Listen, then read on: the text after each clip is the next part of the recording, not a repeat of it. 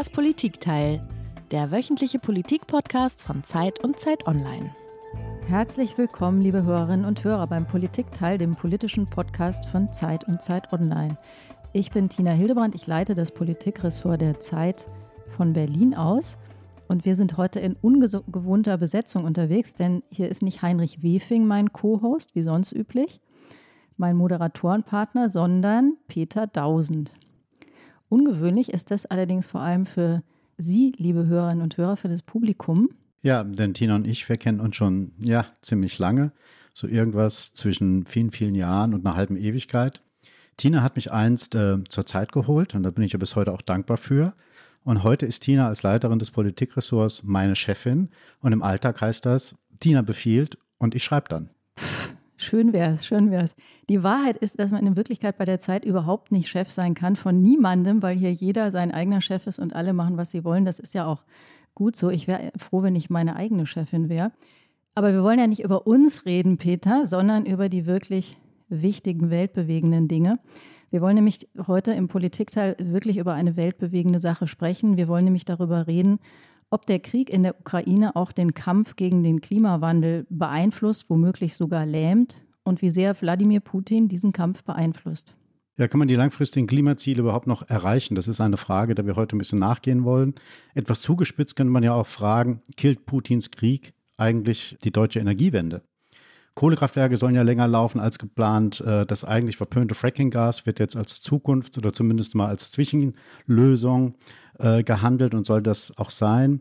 Und die Windenergie wird wahrscheinlich nicht so schnell ausgebaut werden können, wie viele sich das erhofft haben. Und jetzt flammt auch noch eine Debatte auf, die eigentlich ja schon längst ähm, ja, entschieden schien und die aber bestens geeignet ist, alle möglichen Emotionen hochkochen zu lassen, nämlich die Debatte um die Atomkraft. Brauchen wir die Atomkraft um die deutsche Energiewende hinzubekommen, oder nicht? Ja, und über all das wollen wir in der kommenden Stunde mit einem Experten sprechen, der nicht nur ein renommierter Wirtschaftswissenschaftler ist, sondern laut eines amerikanischen Analyseunternehmens zu den meist zitierten Forschern der Welt gehört. Wir freuen uns sehr, dass Professor Ottmar Edenhofer, der Co-Direktor des Potsdam Instituts für Klimafolgenforschung, heute unser Gast ist. Willkommen, Herr Edenhofer. Guten Tag, hallo. Hallo. Ja, und wie jeder Gast hat auch äh, Herr Edenhofer für uns ein Geräusch mitgebracht und das wollen wir uns jetzt mal anhören.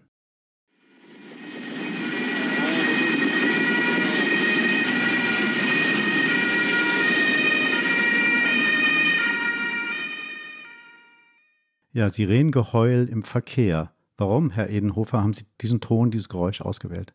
Ja, also wenn ich äh, im Straßenverkehr äh, dieses Sirenengeheul höre, äh, dann gehe ich zumindest in Deutschland davon aus, jemand kümmert sich darum.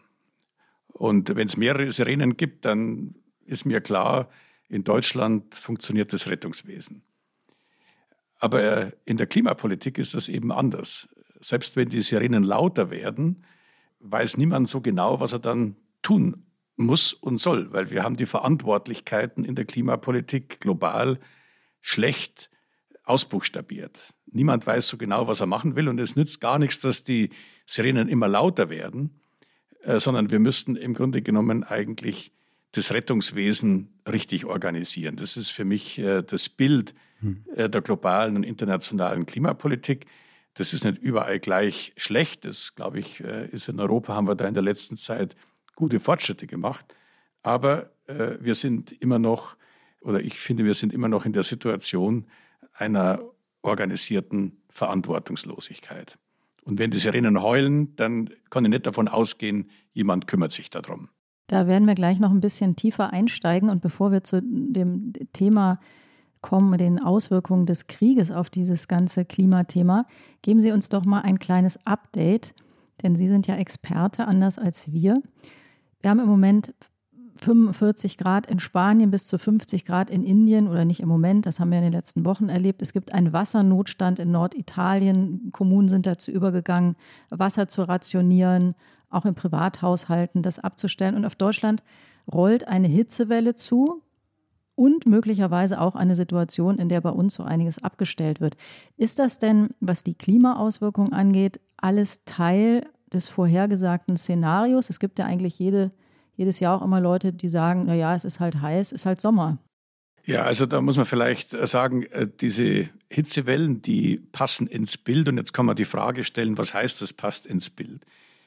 Was wir in der Wissenschaft machen, ist, dass wir Klimamodelle laufen lassen mit äh, dem Emissionswachstum und ohne das Emissionswachstum. Und dann schauen wir, ob eben die Hitzewellen verstärkt auftreten und auch äh, Starkregenereignisse. Und was wir da feststellen, ist, äh, dass die Häufigkeit von Hitzeextremen, von monatlichen Hitzeextremen in den letzten zehn Jahren dramatisch zugenommen hat. Das heißt nicht, dass man deswegen jede einzelne Hitzewelle oder die Ereignisse in Norditalien kausal dem Klimawandel zurechnen kann, aber man kann eben sagen, die Wahrscheinlichkeit ist gestiegen und zwar, dass die Hitzewellen häufiger werden und dass sie intensiver werden. Wo schauen Sie denn aktuell mit besonderer Sorgfalt hin? Also anders gefragt, wo ist der Klimawandel momentan am deutlichsten spürbar?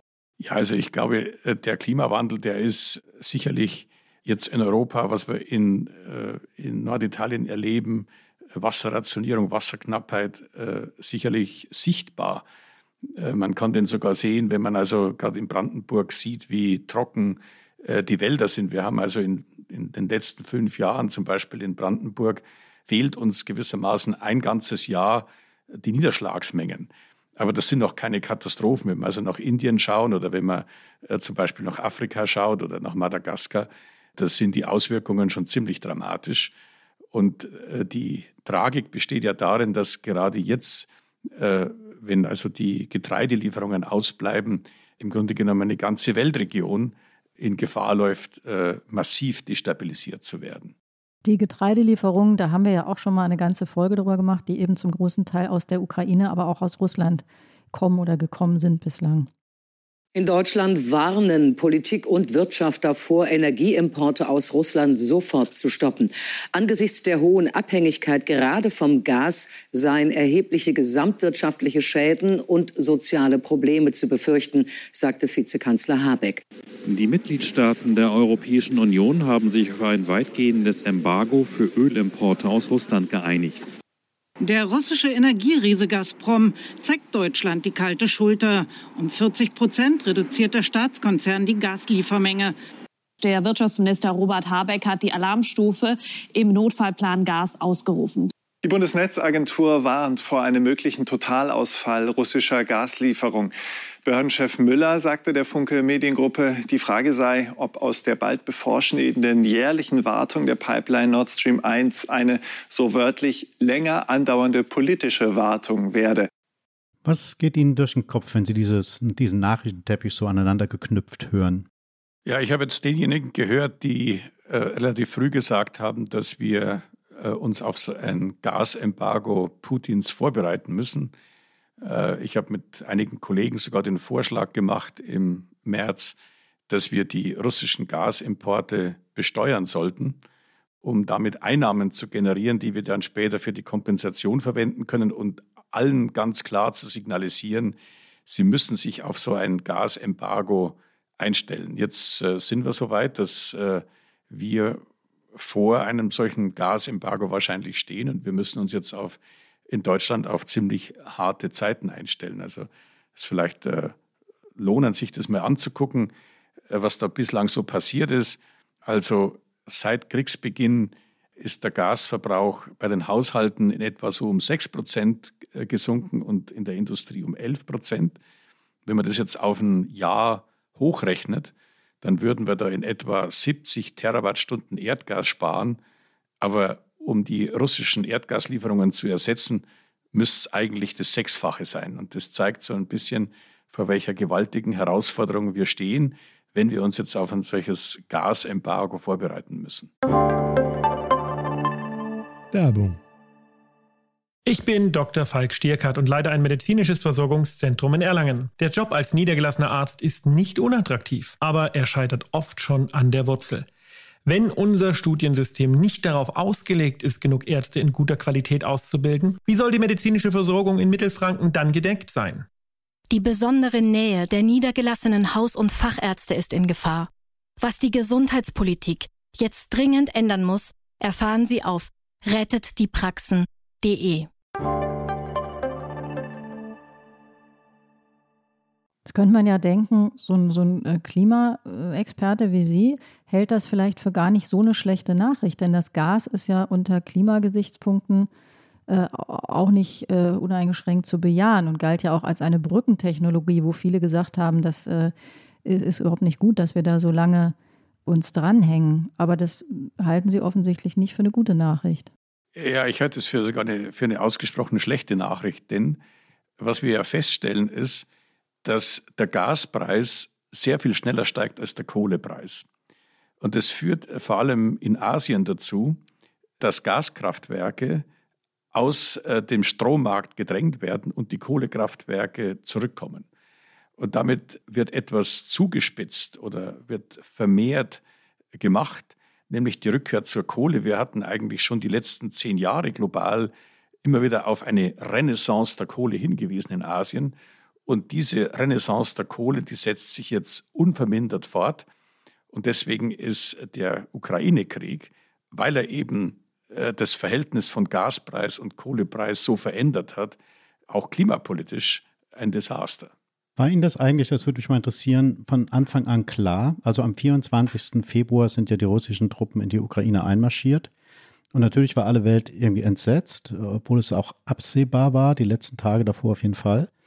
War Ihnen das klar, dass äh, es diese Auswirkungen auf die internationale Energiepolitik haben wird und damit auch auf die Klimapolitik? Äh, oder ist das erst im Laufe, Sie haben eben den März erwähnt, ist das erst im Laufe äh, der ersten Maßnahmen dann Ihnen klar geworden? Oder war das von Anfang an, sind da bei Ihnen die Sirenen losgegangen sozusagen, um im Bild zu bleiben? Also ich, kann vielleicht sagen, für mich selber sind da mindestens zwei Sirenen losgegangen. Also ich habe zu denen gehört, die so seit Weihnachten mit der Invasion gerechnet haben. Das hört sich jetzt sehr altklug an, kann ich jetzt nicht beweisen, aber das war auf jeden Fall zumindest in meinem Schreckensszenario präsent.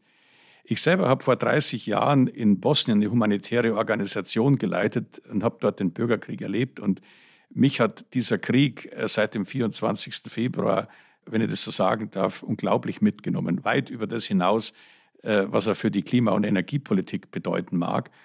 Äh, weil mir klar geworden ist vor 30 Jahren, es sind immerhin in Bosnien 250.000 Menschen äh, gestorben, was, was Krieg bedeutet, was Gewalt bedeutet. Und das ist, dass das jetzt nochmal in Europa passiert, ist für mich eigentlich ein, ein, eine schreckliche Vorstellung. Energiepolitisch war mir das schon klar, dass der Gaspreis explodieren wird und dass äh, das damit uns in ganz gravierende, äh, vor ganz gravierende Herausforderungen stellt und dass dieser Krieg auch ein Angriff auf den Europä äh, europäischen Green Deal sein wird, äh, das ist auch klar gewesen. Denn wir haben uns ja darauf vorbereitet, äh, auf eine Welt, in der die Gaspreise niedrig sind, in der wir Gas als Brückentechnologie benötigen.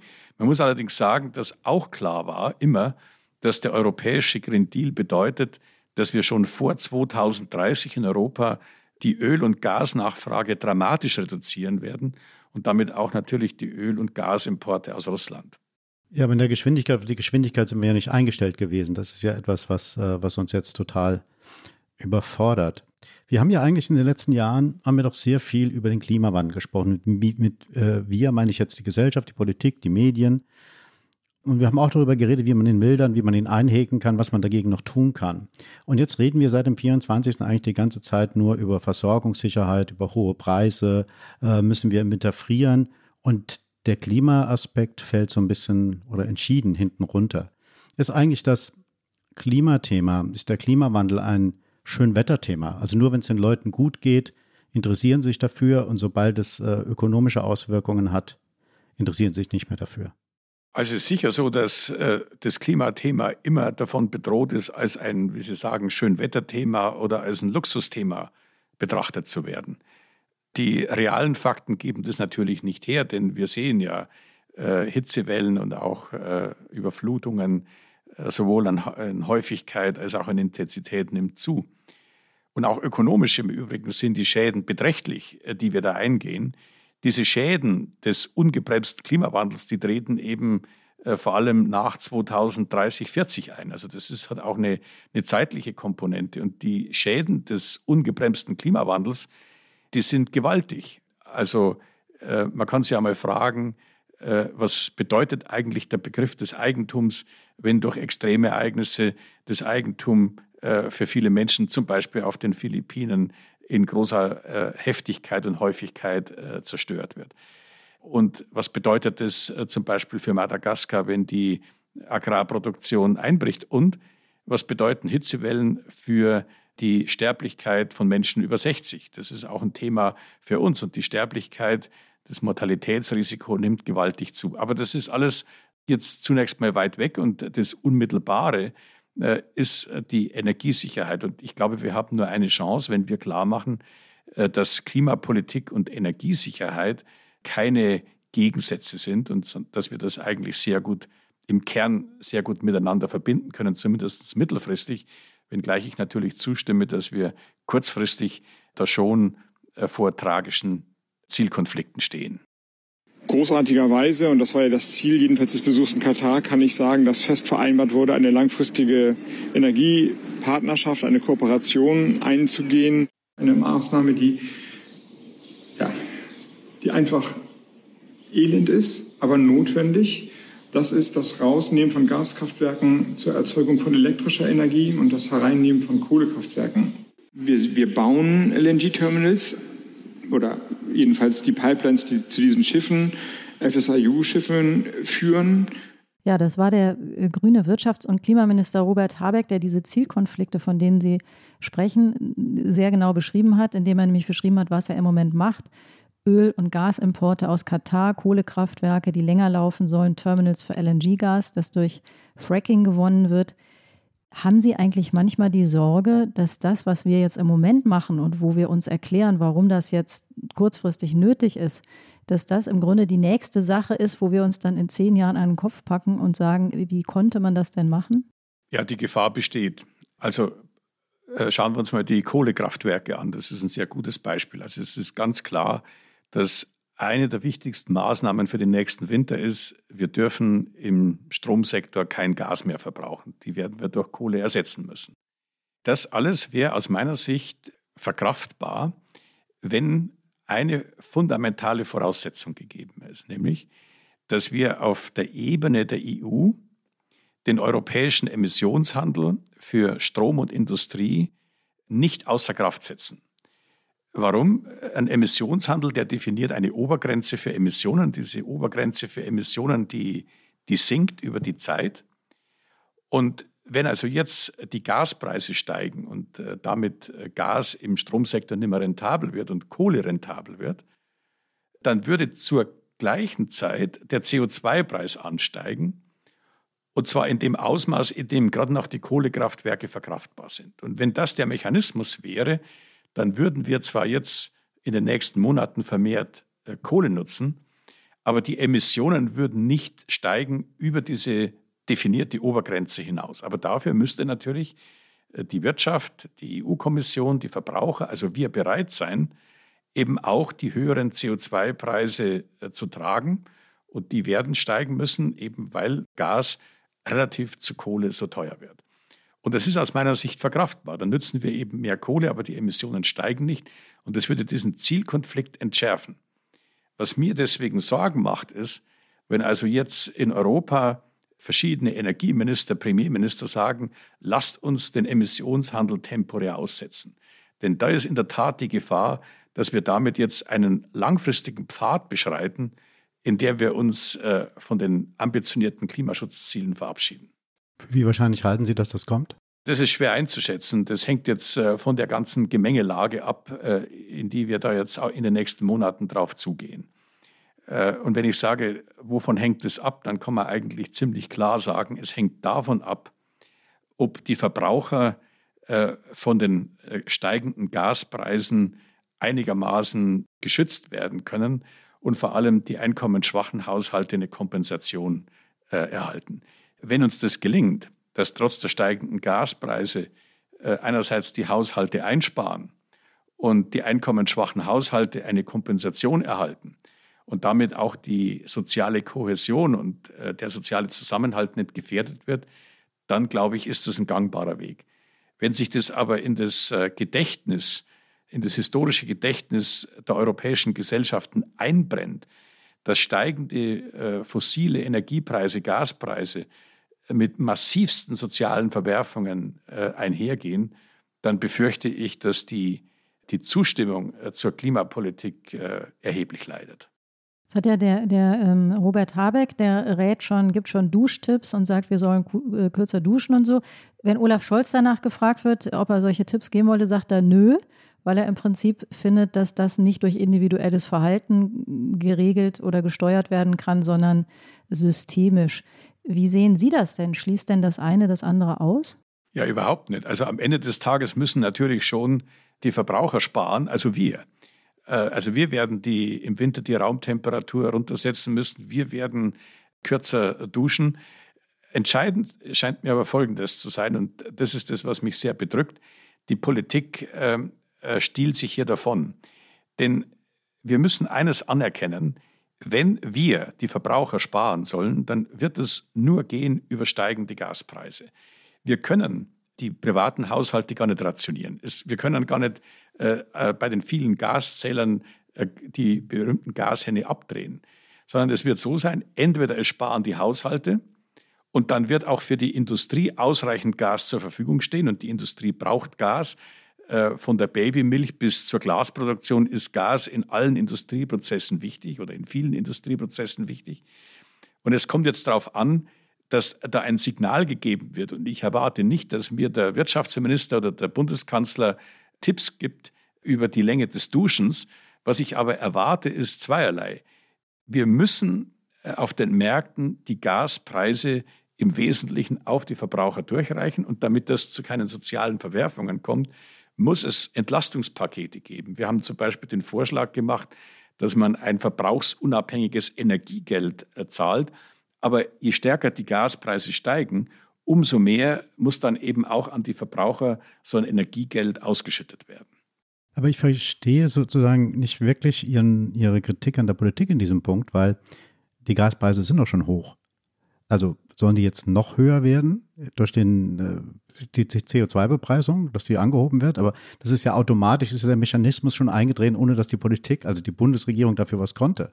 Ja, ja, da haben Sie völlig recht. Nur äh, was jetzt passiert ist, sind ja mehrere Dinge in Europa, die, äh, die in eine ganz andere Richtung deuten. Wir haben immer noch äh, ganz viele Programme, die de facto auf eine Subventionierung des Gasverbrauchs hinauslaufen. Also die Mehrwertsteuer wird gesenkt. Man könnte also jetzt eine ganze Phalanx von Maßnahmen auf den Tisch legen, wo eben zum Beispiel die Energiekosten subventioniert werden. Das sind alles letztlich Maßnahmen, die zur Subventionierung führen.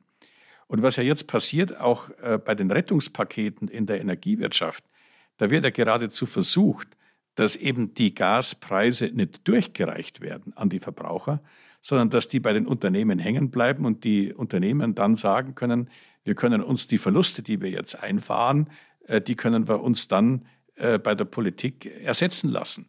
Aber das heißt natürlich trotzdem, dass die Verbraucher äh, diese Gaspreise viel zu wenig spüren. Und man sieht es ja auch, dass die Haushalte zwar Energie eingespart haben, mehr oder weniger durch die Ansagen der Politik, aber in, in viel zu geringem Umfang.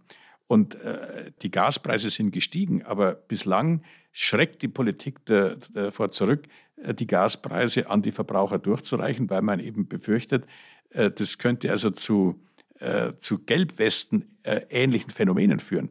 Und da stimme ich zu, die Gefahr besteht, aber die kann man nur bannen, diese Gefahr, wenn die Politik sagt, wir wollen jetzt ein dynamische Belastungs-, Entlastungspakete. Äh, wenn also die Gaspreise steigen, dann werden eben, äh, eben Energiegeld oder Helikoptergeld ausbezahlt, damit die Haushalte eben entsprechend entlastet werden. Das heißt, eine, wenn, wenn die Bundesregierung einem, einem äh, Unternehmen wie Uniper, Uniper hilft, dann halten Sie das für falsch? Ja, ich glaube schon, dass man Uniper helfen soll, aber man muss dann schon auch die Möglichkeit schaffen, äh, dass Uniper äh, die Gaspreise eben durchreichen kann. Und die hauptsächliche Hilfe, wenn Uniper die Gaspreise durchreichen kann, dann äh, ist schon sehr viel weniger notwendig, dass der Staat direkt einsteigt. Es wird auch dort Staatshilfen geben. Aber äh, die Politik muss jetzt den Leuten sagen, muss uns Verbrauchern sagen, An euch hängt es jetzt. Und zwar nicht im Herbst, nicht im Winter, sondern jetzt. Ihr müsst jetzt Energiesparen anfangen. Und dann sollte man den Leuten sagen, wie sie das am besten machen können. Und da ist kürzer Duschen sicherlich äh, eine der Maßnahmen. Aber das sind, äh, das sind die Dinge, die jetzt passieren müssen. Wir können uns als Verbraucher äh, da nicht aus der Verantwortung stehlen. Robert Habeck hatte ja vorhin in diesem Einspieler ein paar Maßnahmen genannt, die die Bundesregierung seit dem 24. Februar getroffen hat. Also beispielsweise LNG-Terminals, die gebaut werden, Kohlekraftwerke verlängern äh, und so weiter und Gas und Öl auch aus Katar. Haben Sie denn, wenn Sie sich die Liste der Entscheidungen seitdem anschauen, haben Sie da was dran zu kritisieren? Sagen Sie, das und das war falsch, das hätte man aus klimapolitischer Sicht auf keinen Fall machen dürfen? Nee, also ich finde, äh, da, äh, das war richtig, das ist der richtige Weg gewesen. Das Einzige, was ich kritisieren würde, ist zweierlei. Mir sind die Kompensationsmaßnahmen, die die Bundesregierung beschlossen hat, viel zu wenig. Das wird nicht ausreichen bei den Gaspreisen. Und mir sind die auch viel zu wenig dynamisch. Und vor allem ist es so, wir haben immer noch keinen Weg gefunden, wie wir Haushalten direkt Geld überweisen können. Wir machen das über das hm. Steuer- und Transfersystem. Das ist viel zu umständlich. Äh, und wir müssten da jetzt äh, schnell Maßnahmen finden, wie wir das machen können. Haben Sie einen Vorschlag? Haben Sie einen Vorschlag da? Ja, wir haben einen Vorschlag gemacht. Also man könnte zum Beispiel äh, das über die Familienkassen machen. Da steht der Staat direkt mit den Bürgern in, einem direkten, in einer direkten Zahlungsbeziehung. Da würde man allerdings nur die Hälfte der Bundesbürger erreichen. Wenn man also äh, einen Datenaustausch machen würde mit den Steuerbehörden, dann könnte man weitere 32 Millionen erreichen und der Rest, das muss man eben dann durch niedrigschwellige Angebote machen. Aber das ist aus meiner Sicht dringend notwendig. Österreich hat es uns vorgemacht, äh, dass sie einen solchen Kanal aufgemacht haben, äh, der es ermöglicht, den Leuten direkt Geld zu überweisen. Und das ist aus meiner Sicht etwas, was wir machen müssen.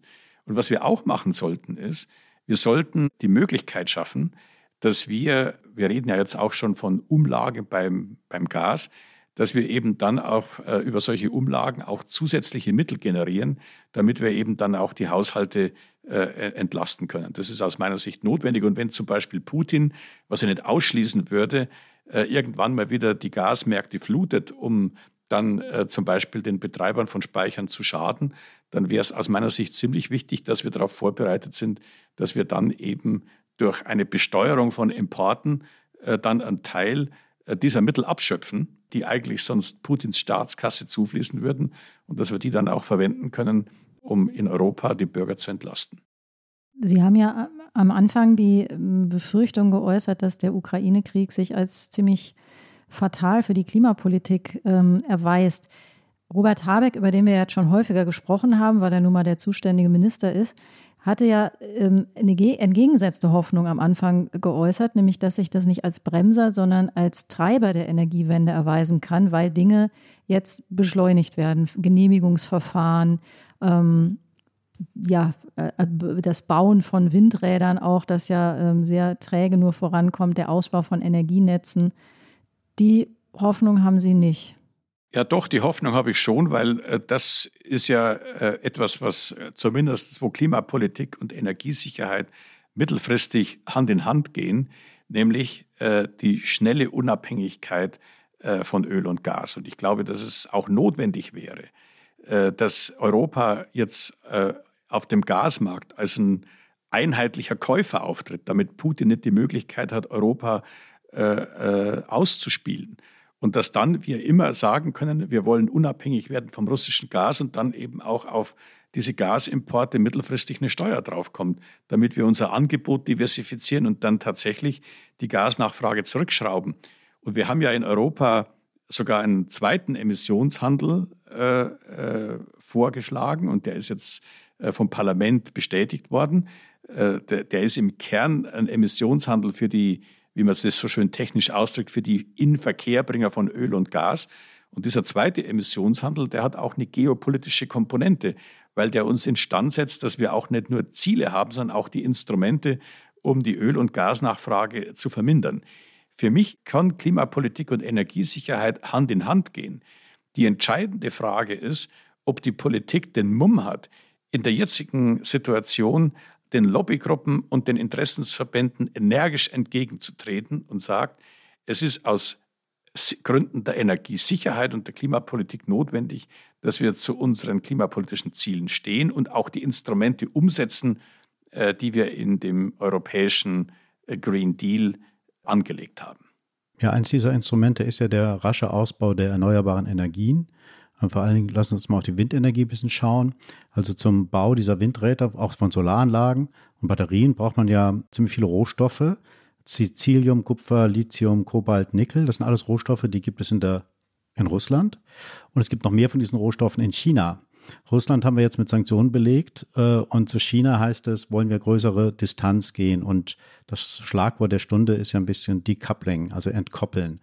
Macht Ihnen das Sorge aus, aus äh, klimapolitischer Sicht, dass da etwas unmöglich wird, auf was Sie eigentlich äh, sehr gesetzt haben? Also das macht man nicht nur klimapolitisch Sorgen, sondern wir stellen ja fest, dass wir uns zwischen Demokratien und Autokratien in einem Systemwettbewerb befinden. Wenn man sich das mal anschaut, was haben denn Autokratien? Da muss man China zunächst mal, da ist das weniger der Fall, aber das ist in vielen Autokratien der Fall, dass die fossile Ressourcen besitzen, vor allem äh, Öl und Gas und natürlich auch viele mineralische Rohstoffe, die Sie jetzt gerade alle aufgezählt haben und wir die eigentlich dann äh, verarbeiten, eine Wertschöpfung und dann exportieren. Das ist eine große Herausforderung, weil wir feststellen müssen, und das ist, glaube ich, die, der, für mich der, der große Lerneffekt, die Grundidee, Freihandel, Multilateralismus, Verbreitung von Menschenrechten, das führt dazu, dass wir in einer Welt leben, in der im Kern nur noch Demokratien miteinander handeln, nur noch Demokratien miteinander die internationalen Beziehungen gestalten. Also im Kern die Vision, äh, die Kant im ewigen Frieden aufgeschrieben hat, dass das äh, der, der Fokalpunkt der Weltgeschichte ist, dass wir uns davon verabschieden müssen. Wir, wir leben in einer Welt, äh, in der Demokratien und Autokratien miteinander auf eine sehr unheilvolle Art und Weise verflochten sind. Und wir müssen trotzdem einen Weg finden, wie wir mit den Autokratien trotzdem begrenzt, aber immerhin kooperieren müssen. Wir werden auch mit China Kooperationsbeziehungen eingehen müssen. Wir müssen eben nur verstehen, dass ein Teil der Interdependenz in der Welt dazu führt, dass Autokratien den Besitz von fossilen Rohstoffen, von mineralischen Rohstoffen eben auch als Waffen einsetzen, auch Getreide als Waffe einsetzen. Und darauf sind wir noch nicht vorbereitet. Und das ist etwas, was wir, glaube ich, in den nächsten Jahren äh, sehr viel stärker diskutieren müssen. Äh, wie können wir äh, uns wappnen, wenn eben der internationale Handel eben als, als Waffe eingesetzt wird? Und ich kann Ihnen jetzt da keine, ich kann Ihnen also partielle Lösungen vorschlagen, aber ich habe keine umfassende Lösung, weil das auch für mich jetzt ein großer Lernprozess die letzten Monate war. Und vielleicht darf ich nur einen Satz sagen. Wir haben in etwa so weltweit sind 60 Prozent der Staaten Demokratien, 40 Prozent sind Autokratien. Aber unter diesen Autokratien hat ein bestimmter Typ von Autokratie äh, in den letzten 20 Jahren dramatisch zugenommen, nämlich die sogenannten personalistischen Autokratien, wo eben die Führer in diesen Autokratien sind ja meistens Männer, äh, sehr viel weniger an Partei oder an äh, die Fesseln der Exekutive gebunden sind, sondern sehr viel Risiko Spielermentalität äh, die internationalen Beziehungen gestalten. Herr Inhofer, der, ähm, mein Kollege Peter hat die Erneuerbaren erwähnt.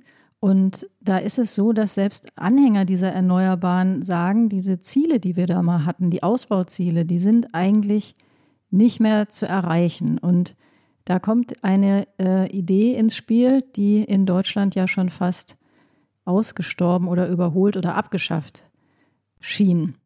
Es ist meiner Meinung nach völlig unverantwortlich, die Kernenergie auslaufen zu lassen und damit die Probleme noch massiv zu potenzieren. Ja, das war Markus Söder, der bayerische Ministerpräsident. Herr Inhofer, hat er recht? Ja, es ist vielleicht mal ganz nützlich, auf die Zahlen zu schauen.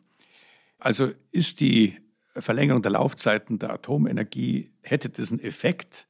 Da ist die Antwort ja, aber der Effekt ist sehr gering. Wenn man sich also mal anschaut, bei einer Verlängerung der Laufzeiten würden wir wahrscheinlich so in der Größenordnung von 30 bis 40 Terawattstunden gewinnen. Kurze Nachfrage, Laufzeitenverlängerung um wie viel? Das ist äh, eine Verlängerung von jetzt von ein, zwei Jahren zunächst mal. Mhm. Äh, da würden wir vielleicht 30, 40 äh, Terawattstunden gewinnen. Das ist also drei bis vier Prozent des gesamten deutschen Gasverbrauchs.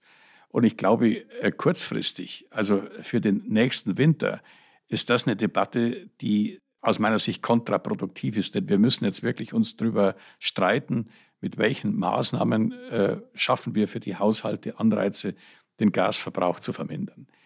Mittelfristig, glaube ich, müssen wir uns da nochmal über die Szenarien beugen.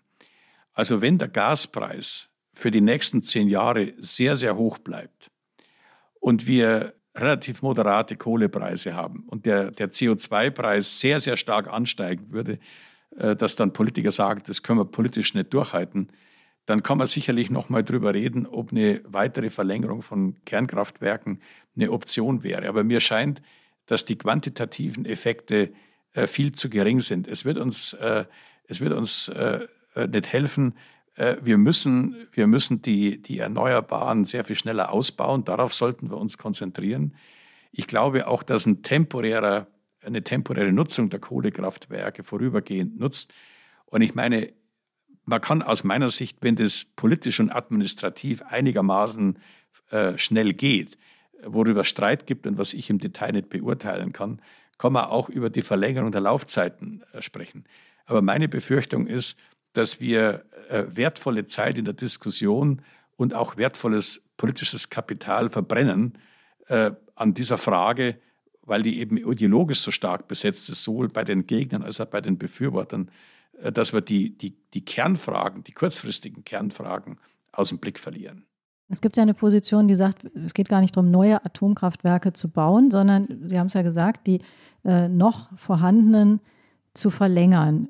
Ist das eine ideologische Position? Die kommt ja daher als pragmatische Position, zu sagen, wir, wir wollen gar nicht grundsätzlich die Atomenergie ausbauen, aber äh, warum arbeiten wir nicht mit dem, was wir haben?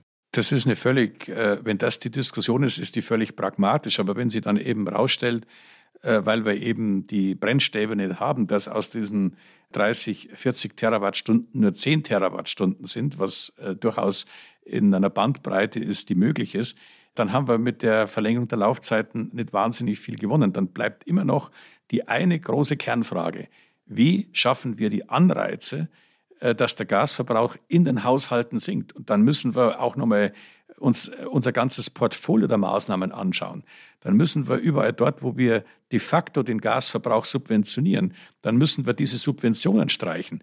Also ich finde, es geht hier nicht darum, eine Option auszuschließen, sondern es geht um eine Prioritätensetzung. Wir sind ja umgeben sozusagen von Atomfreunden. Also rund um Deutschland sind ja ganz viele Staaten, äh, die auf die Atomenergie setzen. Nicht nur die Franzosen, von denen ja immer die Rede ist. Es gibt ja viele andere Länder, die auch sogar neue Atommeiler bauen. Warum machen die das, wenn das äh, so wenig sinnvoll ist? Sind die irgendwie bis seltsamer oder sind wir seltsam? Also man versteht ja nicht so genau, warum alle darauf setzen, nur wir nicht. Naja, also setzen da alle drauf. Also ich würde jetzt mal gerne einen, einen Seitenblick auf Frankreich äh, richten. In Frankreich äh, sind Atomkraftwerke äh, können eben nicht laufen wegen Korrosionsschäden, äh, wegen mangelndem Kühlwasser. Und der Ausfall der französischen äh, Atomkraftwerke hat in Deutschland im Monat Mai zu einem gigantischen Anstieg unseres Gasverbrauchs im Stromsektor geführt, weil die Kohlekraftwerke nicht am Netz waren. Also dass jetzt die Atomenergie. Also wir haben Gas dahin geliefert, also Energie dahin geliefert, das aus Gaskraftwerken kommt, meinen Sie damit? Ja, und, und, und auch, wir haben äh, weniger äh, französischen Atomstrom importiert und mussten hm. sozusagen mehr Gas. Äh, das war ein, ein, ein historisches Hoch, äh, das wir hatten beim Gasverbrauch. Also von daher kann ich jetzt im Augenblick noch nicht sehen, wie in diesem europäischen Verbund im Augenblick die Kernenergie den großen Beitrag äh, zur Entlastung hat. Und, in, und bei unseren Nachbarn, äh, der Bau von Kernkraftwerken, das will ich dann nochmal sehen, ob die am Ende gebaut werden. Auch in Frankreich geht es ja zunächst mal um eine Verlängerung der Laufzeiten und vielleicht mal so die globale Perspektive. Wir haben weltweit so in etwa 430 Leichtwasserreaktoren. Die tragen 10 Prozent zur globalen Stromproduktion bei. Anteil ist sinkend.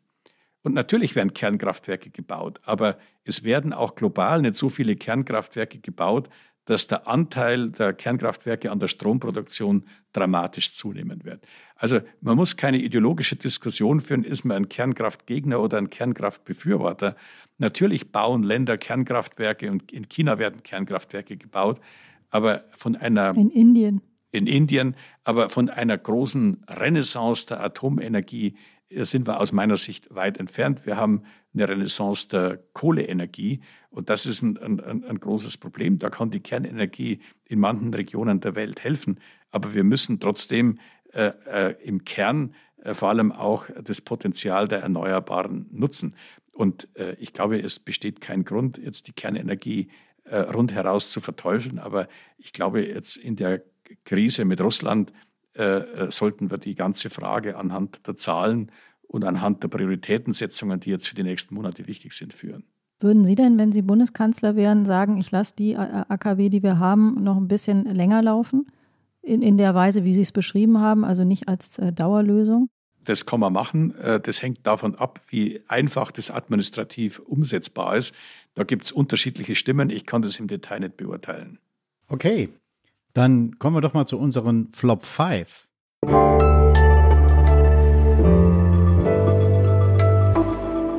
Flop 5.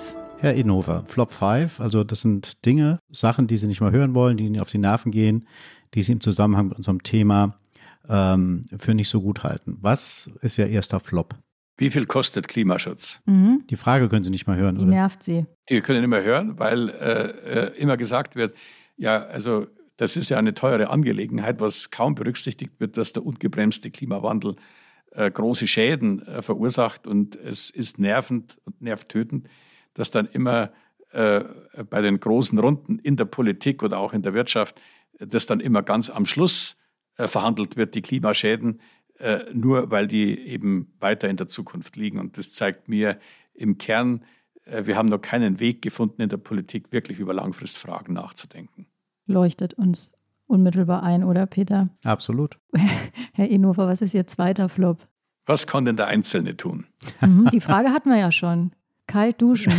ja, und das, das nervt mich deswegen, äh, weil was kann denn der Einzelne tun, äh, hängt davon ab, äh, wie der politische Rahmen gesetzt ist. Und ich bin tief davon überzeugt oder fest davon überzeugt, dass für diese Rahmensetzung die Politik und nicht der Einzelne zuständig ist.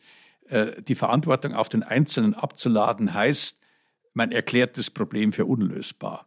Und das gefällt mir nicht. Trotzdem haben Sie vorhin gesagt, na, es wird jede, an jedem Einzelnen von uns hängen. Ja, ja, aber da habe ich natürlich gesagt, was da die Grundvoraussetzung ist, nämlich, dass der Preismechanismus funktionieren muss und dass über die Preise die Anreize gesetzt werden. Und wenn der Gaspreis hoch genug ist, dann müssen Sie keine Angst haben, wenn Sie ihr Haus oder ihre Wohnung etwas weniger heizen, dass dann andere einen Anreiz haben, die Temperatur umso mehr hochzudrehen. Naja, ich, kurze Gegenrede. Also wenn jeder Einzelne sich fragt, was kann ich eigentlich tun, dann ist das doch psychologisch für die Gesellschaft eigentlich positiv. Weil es dann eine Unterstützung äh, für diesen Weg gibt, der sinnvoll ist, der auch in ihrem, in ihrem Sinne ist.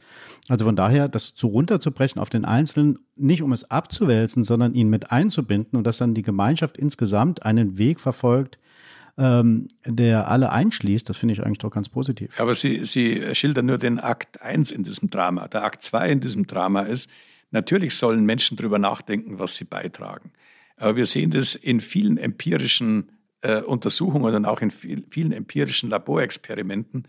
Am Anfang sind Menschen bereit, durch Einsicht, auch durch intrinsische Motivation, viel äh, zum Gemeinwohl und zum, zu einem Gemeingut beizutragen. Wenn die aber feststellen, dass ihr Beitrag verpufft oder dass andere eben sich gerade nicht daran halten, äh, dann kollabiert die Kooperation. Und das ist genau das Problem beim Klimawandel.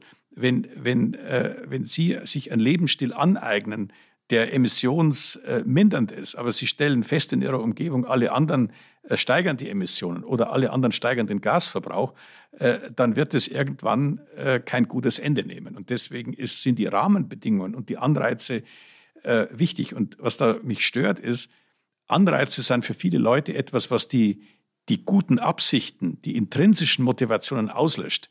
Wir stellen aber das Gegenteil fest äh, in, in Laborexperimenten, dass äh, gerade zum Beispiel sowas wie CO2-Preise die intrinsischen Motivationen, die freiwilligen Zusatzanstrengungen eher äh, befördert als, als hindert.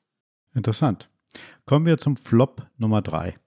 Hohe CO2-Preise kann man eh nicht durchsetzen. Mhm. Mhm. Also ich äh, rede mit vielen Politikern, die mir erzählen oder erzählt haben, dass ja Treibhausgasneutralität 2045 eine völlig lasche Ansage ist. Man könnte das auch schon 2040 erreichen. Wenn man dann sagt, ja, aber dafür brauchen wir dann CO2-Preise äh, im Bereich äh, Gebäude und Verkehr über 200 Euro, 250 Euro, dann sagen sie, ja, das können wir nicht machen. Und äh, dann ist meine Frage, ja, warum denn nicht? Äh, haben Politiker jetzt plötzlich äh, ein schwarzes Loch erfunden, in dem dann Kosten verschwinden? Ich glaube, dass äh, wir dringend steigende CO2-Preise benötigen, um diesen Transformationspfad zu gehen. Und die Frage, äh, äh, CO2, hohe CO2-Preise kann man so nicht, so nicht durchsetzen, heißt im Kern, wir verzichten auf die Klimaziele. Und man kann hohe CO2-Preise durchsetzen. Wir haben dazu 6000 Haushalte befragt, wenn, das ist wichtig, wenn die Politik die klare Ansage macht, dass einkommensschwachen Haushalten eine Kompensation zuteil wird. Dann steigt die Zustimmung zu hohen CO2-Preisen. Und das ist aus meiner Sicht eine, eine gewaltige kommunikative Aufgabe der Politik, den Leuten zu sagen, wir geben euch eine Kompensation und zwar glaubwürdig. Steigt die denn auch ähm, bei den nicht einkommensschwachen Haushalten die Zustimmung? Ja, die steigt auch dann, weil auch die, äh, die Mittel, Mhm. die mittlere Beziehung mittlerer Einkommen nicht wollen, dass Leute abgehängt werden. Klimapolitik soll sozial gerecht sein und eben nicht äh, die Spaltung der Gesellschaft vorantreiben. Ja, es bleibt das Verhetzungspotenzial, würde ich mal sagen, bei diesem Mhm. Thema hohe CO2-Preise. Jemand, ähm, der populistisch drauf ist, kann das natürlich ausnutzen, um, um dieses Ziel, um den Leuten Angst zu machen, nach dem Motto, die wollen dir an dein Geld und dann hören die gar nicht mehr so richtig hin, nach dem Motto, soll einen Ausgleich geben. Das ist, äh, glaube ich, ein Mechanismus, der gut funktionieren könnte und schwierig wäre. Genau, da sind wir schon beim vierten, äh, bei meinem vierten äh, Flop. Sehr gut. Äh, wir können uns keine Gelbwesten erlauben. Wir haben uns das also angeschaut. Mhm. Also in Frankreich zum Beispiel wurden den Leuten auch gesagt, wir brauchen CO2-Preise und wir geben euch eine Kompensation.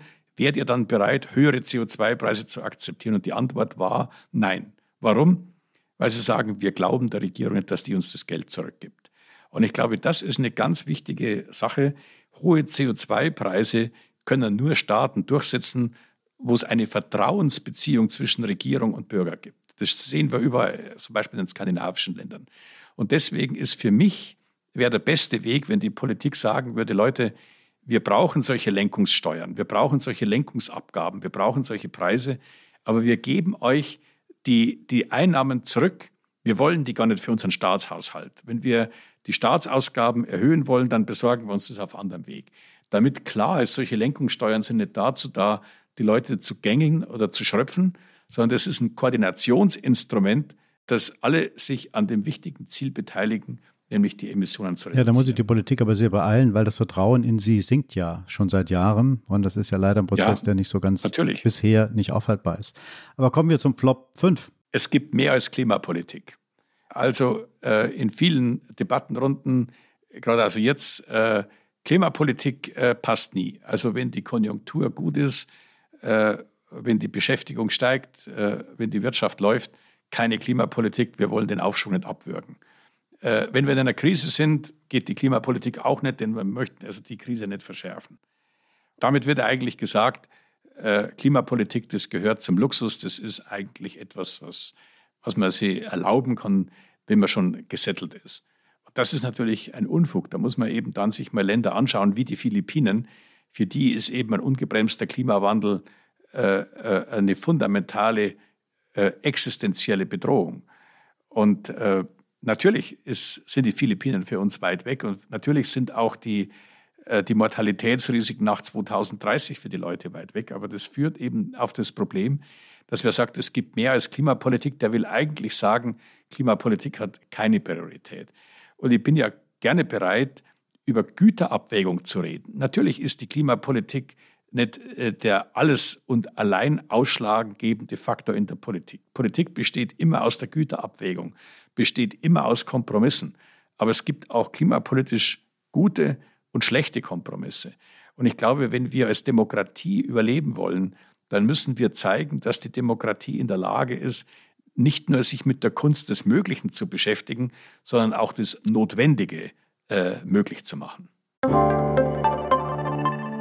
Werbung. Prime-Mitglieder hören das Politikteil bei Amazon Music ohne Werbung. Lade noch heute die Amazon Music App herunter.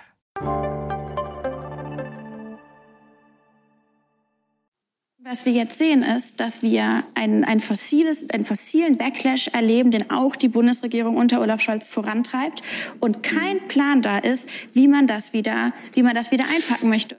Ja, das war die Klimaaktivistin Luisa Neubauer und ähm, sie hat gesagt, es gibt einen fossilen Backlash. Das haben Sie im Grunde ja bestätigt, Herr Edenhofer. Und ich habe mich bei dem, was Sie gesagt haben, die Güterabwägung und die Prioritäten gefragt, ob das Problem der Klimapolitik manchmal möglicherweise nicht so sehr die Priorisierung ist, sondern die die Akzeptanz. Es gibt ja eine Reaktion, das heißt psychologisch Reaktanz, dass man, äh, wenn man Leute recht ungeschickt anspricht, dass man die dazu bringt, dass sie eigentlich aus Prinzip das nicht hören wollen oder dagegen sind. Hat die Klimabewegung auch ein Kommunikationsproblem?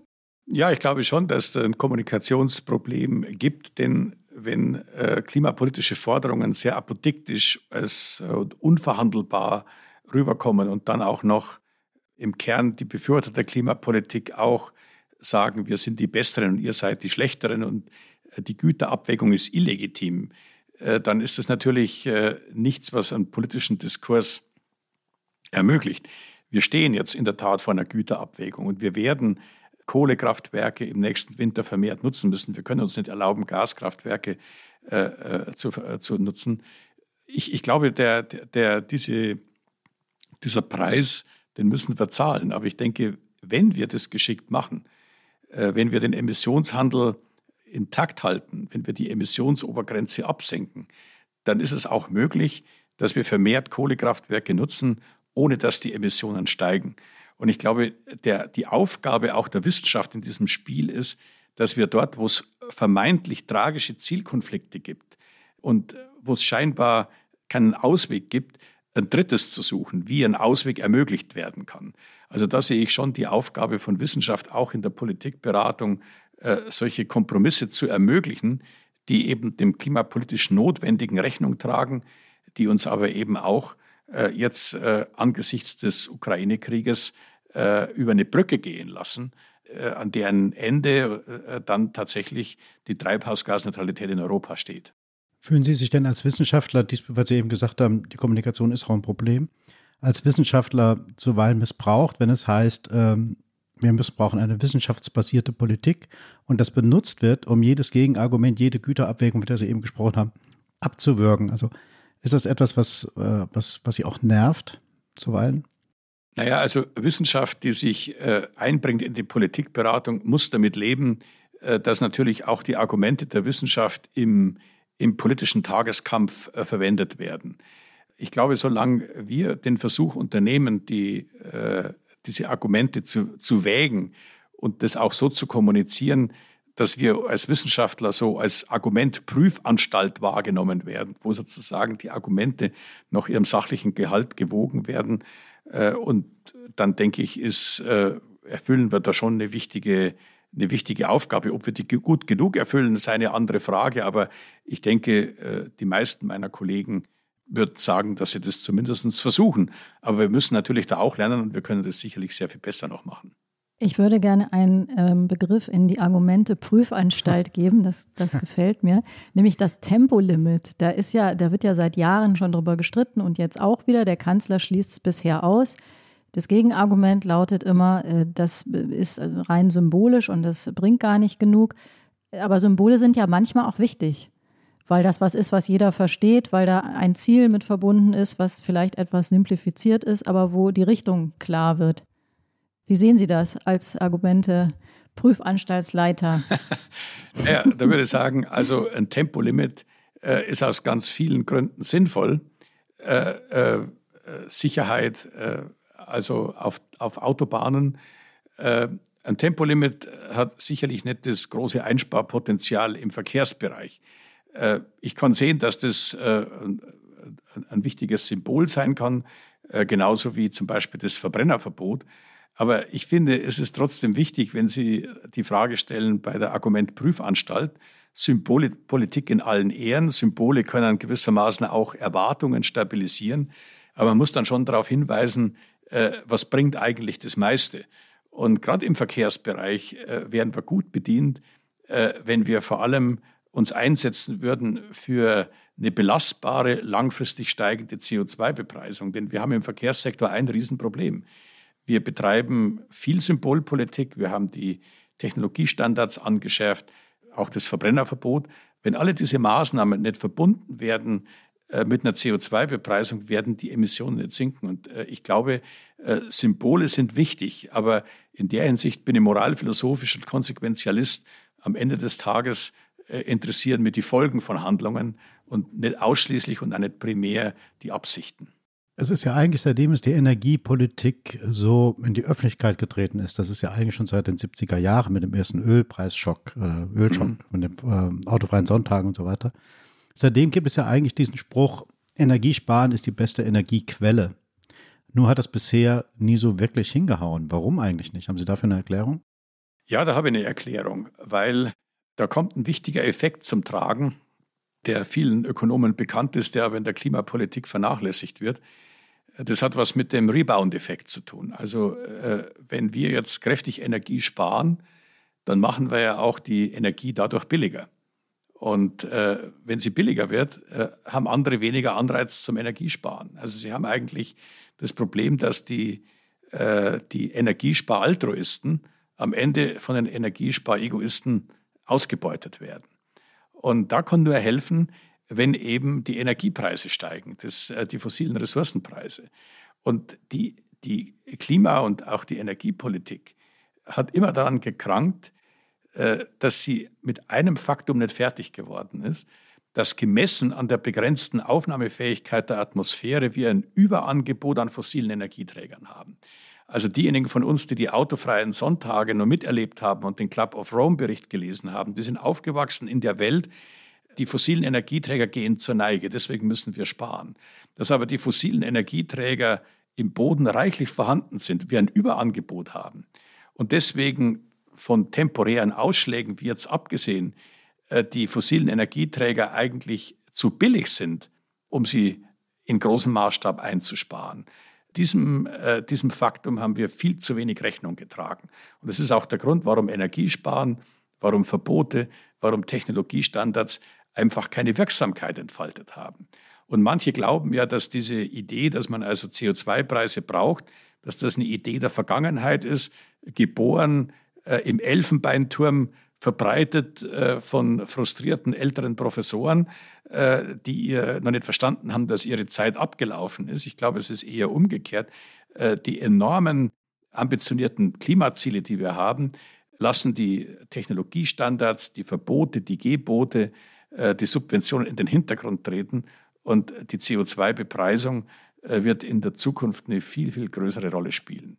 Peter, eine Menge gelernt, oder? Diese, in dieser Stunde. Neue Wörter, ähm, vor allem ja. die Preise müssen weiter rauf. Ja, vielen Dank. Das war es wieder, das Politikteil, der politische Podcast von Zeit und Zeit Online. Wenn Sie sich beschweren möchten, uns kritisieren, äh, uns gute Ratschläge geben, dann können Sie das wie immer gerne tun. Und zwar unter unserer Adresse daspolitikteil.zeit.de. Ja, nächste Woche setzen wir den Partnertausch unter den Moderatoren fort. Ileana und Heinrich sind da nämlich dran. Uns bleibt uns noch zu bedanken, und zwar bei Pia und Ode von Zeit Online, dem Team von Pool Artists, bei Christina für die O-Töne, die Mühe, immer wieder diese O-Töne rauszusuchen. Und natürlich, last but not least, bei unserem Gast, der Professor Edenhofer. Herzlichen Dank, dass Sie da waren und uns und hoffentlich auch einige unserer Hörer ein bisschen schlauer gemacht haben. Danke sehr und bis ein andermal. Vielen Dank. Ich danke Ihnen für die Einladung. Wunderbar. Können Sie aber doch zum Abschluss nochmal verraten, was Ihre Lieblingssparmaßnahme ist zu Hause? Meine Lieblingssparmaßnahme zu Hause ist in der Tat die Raumtemperatur runter. Mhm. Wie viel? Wie viel geht da bei Ihnen? Ah, da geht bei mir viel. Also die Raumtemperatur, die regeln wir dann runter auf 16, 17 Grad. Das kann man schon machen. Okay. Also ein Pullover kaufen, wenn es kalt wird. Ich habe daheim, ich, ich habe gern Pullover wenn ich daheim rumlaufe. Und äh, von daher denke ich, äh, ist das meine, Meine Sparma und kürzer duschen, das geht natürlich auch. Finde ich schwierig, aber das ist was ganz Persönliches. ja, ja, ja, das ist klar. Naja, aber schauen Sie, das ist genau der Punkt. Äh, jeder hat da verschiedene äh, Bedürfnisse und dann zu sagen, also dusch doch ein bisschen kürzer, äh, da, da, in der Hinsicht bin ich eben schon Ökonom, dass ich sage, also das kann man wirklich den Haushalten überlassen und auch den Preisen. Also Hauptsache ist, wir sparen.